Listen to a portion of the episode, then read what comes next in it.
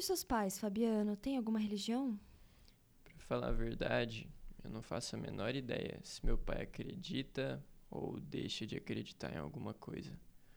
Nunca conversamos sobre isso e eu nunca ouvi ele falar nesse assunto. Mas a minha mãe era católica e espírita ao mesmo tempo, ou pelo menos se dizia. Não do tipo que ia sempre à missa, mas rezava muito. E ia de vez em quando às sessões espíritas. Minha mãe também tinha uma crença própria dela no mundo ideal, um planeta imaginário que ela chamava de seu verdinho. Acho que por isso minha mãe estava ok com o fato de eu me sentir um extraterrestre, mas não digo isso a Alice. Você tinha algum tipo de conflito com a sua mãe relacionado à religião? Eu só ironizava de vez em quando. Talvez o que eu dizia pudesse ser considerado uma coisa ofensiva, mas é o tipo de coisa que eu só faria mesmo com uma pessoa próxima, como minha mãe. Por exemplo, quando ela fazia o sinal da cruz enquanto passávamos de carro por uma igreja, eu dizia que era como um soldado que presta continência para seu superior. Ou quando eu saía para viajar e ela dizia: Vai com Deus, meu filho. Vou ficar aqui rezando para você fazer boa viagem. Me liga quando chegar. Eu respondia: Se Deus é onipresente, é uma redundância dizer vai com Deus. E se um cavalo atravessar a pista bem na hora que eu estiver passando, você acha que Deus vai tirar o meu pé do acelerador e apertar o freio para mim? Eu é que tenho que fazer isso, mãe. A reza dela para mim era muito mais uma forma de aliviar o próprio espírito. Mas minha mãe tirava de letra esse meu jeito. Achava graça. Pelo visto, o sentido que você via nas orações era muito diferente do dela. Você se lembra de algum momento, de algum acontecimento específico que tenha influenciado essa sua forma de ver as coisas? Não lembro. Acho que eu sempre fui desconfiado, questionador. Se a coisa não fazia sentido para mim, se não me convencia, não tinha como eu acreditar. Eu imagino que desde que entendi como são grandes as desigualdades no mundo, passei a pensar que se existisse um Deus, ele era muito injusto. Aprendi o Pai Nosso e a Ave Maria, sei de cor, mas também aprendi a ficar calado nos natais em que as pessoas davam as mãos para rezar. Eu dava as mãos, mas não rezava. E junto com um amigo meu, que inclusive era filho de pastor, faltava às aulas de ensino religioso na escola. O que você sente quando alguém expressa a sua crença? Ah, se me incomodasse com isso, estava perdido, porque a maioria das pessoas acredita em alguma coisa, em algum Deus, pelo menos.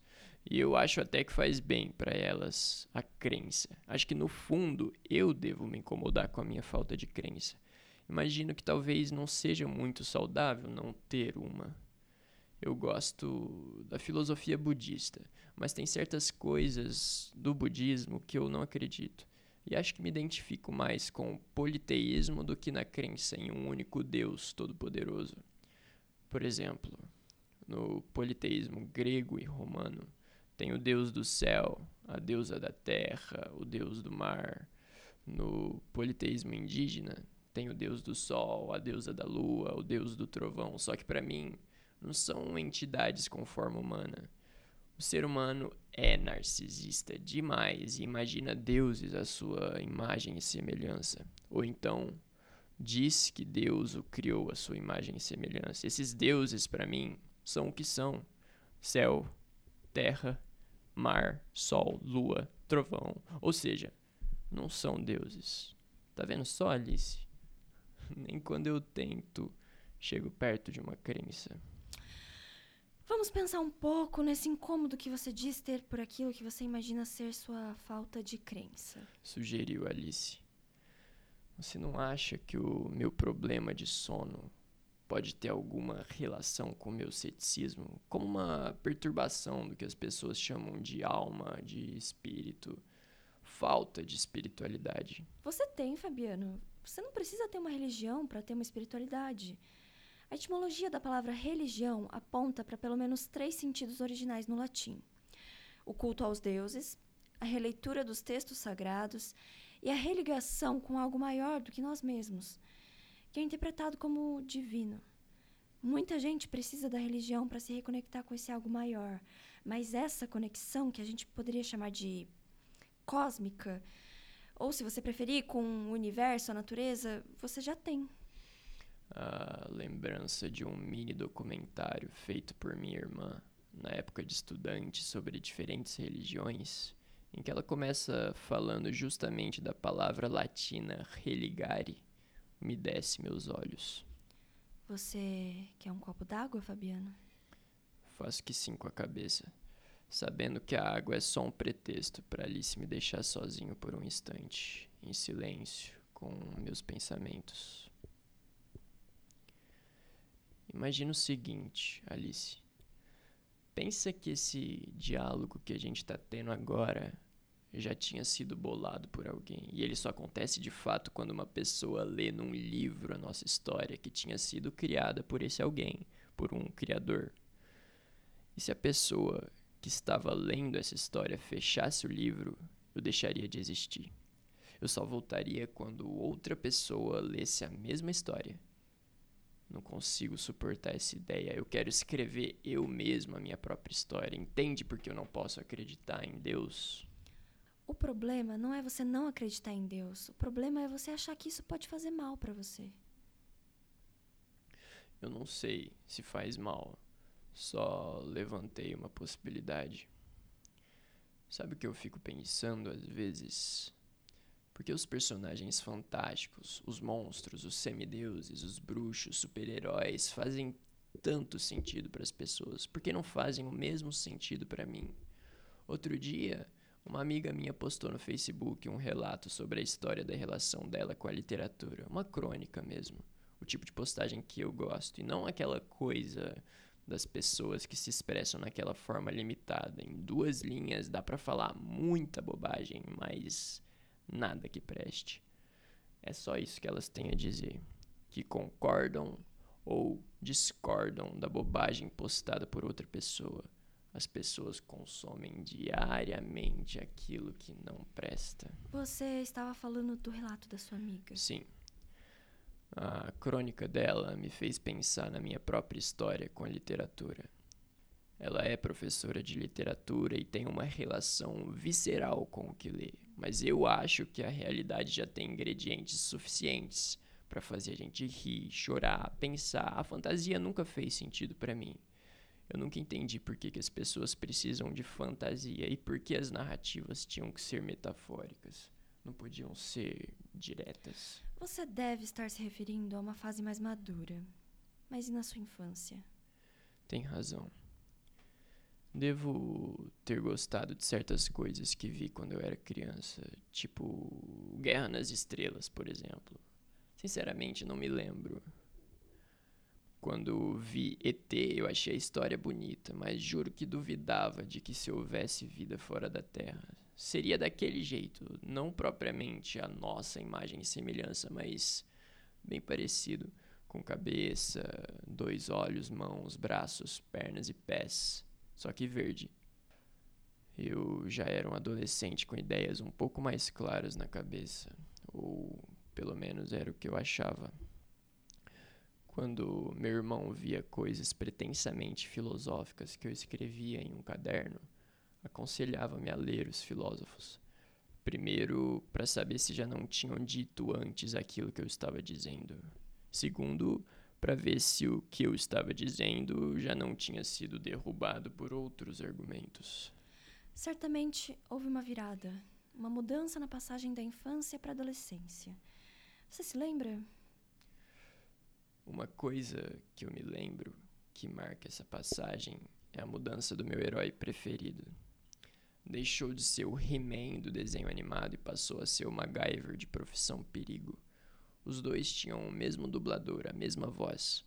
O MacGyver não tinha superpoderes, era um humano normal que resolvia os problemas com sua inteligência. Fazia muito mais sentido para mim, assim como o Sherlock Holmes, que eu adorava. Não sei por que nem todo relâmpago que me vem à mente se traduz em algo que digo para Alice. Além do MacGyver, também adorava o Lula e o Juba, de armação limitada. Continuei. Depois disso, por não ver muito sentido na fantasia, sempre gostei de ler biografias, de assistir filmes baseados em fatos reais, e meu gênero preferido sempre foi o romance histórico. Meu preferido. Sabe o que eu fico pensando às vezes? De onde vem o gosto das pessoas? E sem esperar a resposta da Alice, porque percebo que ela quer ver onde vão dar minhas divagações, emendo. Eu sei que tem alguns gostos que são culturais. Por exemplo, gostar de piqui. Quem não é do cerrado pode ser que nem conheça essa fruta. Sei que tem as pessoas que influenciam os nossos gostos. Primeiro, nossos pais. Depois, algum professor que toca mais a gente. Mas dois filhos que escutam as mesmas músicas que os pais costumam ouvir. Um pode se apegar mais ao Chico e o outro ao Caetano. De onde vem esse apego, essa identidade? Uma amiga me perguntou certa vez. Você sabia que só aprecia de verdade o gosto do café quem toma sem açúcar? Você gosta de café sem açúcar. Eu gosto de café com açúcar, dá licença? Por que não dou a Alice os exemplos que relampejam em minha mente? Quando eu e minha mulher, ex-mulher, ainda éramos namorados, ela quis que assistíssemos juntos a um filme que ela adora. Devo ter gostado do filme, mas não me emocionei como ela, não chorei. Porque ela criou a expectativa de que o filme causasse os mesmos efeitos em mim. Por que se decepcionou por eu não ter adorado? Se eu te dissesse que pelo menos parte do que você se questiona tem origem na ancestralidade, na herança genética, eu sei que você não se convenceria facilmente, Fabiana. Você falou de coisas muito diversas. Vamos, vamos tentar nos concentrar na questão da fantasia? Sugeriu Alice. Eu não sei de onde vem meu gosto pela música clássica. Eu não me lembro do meu pai ouvir. Só que eu detesto música contemporânea. Acho que é qualquer coisa, não faz sentido para mim. O jazz, por exemplo, que é considerado um gênero mais sofisticado, não é qualquer um que gosta. Eu gosto das canções do jazz, mas não tenho a menor paciência pro improviso, que os músicos acham o máximo. Acho um saco o improviso. Fabiano, isso tudo tem relação com o mistério da fantasia. E também tem relação com uma questão que já apareceu antes aqui nas nossas conversas e inclusive na sua fala de hoje sobre o tema de religiosidade. Você já me perguntou uma vez se eu fazia interpretação de sonhos. Acho que nós podemos tentar juntos conversar sobre seus sonhos, ver o que eles significam para você. Tenta se lembrar do que você sonha, tenta anotar alguns sonhos para depois a gente conversar sobre eles. Pode ser? Sim, pode ser. Eu vou tentar lembrar e anotar. Posso só te fazer uma pergunta? sobre aquela coisa da ancestralidade? Claro. Por que, que duas pessoas com as mesmas origens têm características tão distintas em termos de gostos, de personalidade, de visão de mundo? Da mesma forma que uma pode ter os olhos do pai e a outra o sorriso da mãe, uma o temperamento da avó paterna e a outra o jeito de andar do avô materno, e mais uma infinidade de outras combinações possíveis. Ok, você venceu. Batata frita. Foi o que pensei sem dizer nada. Apenas sorri.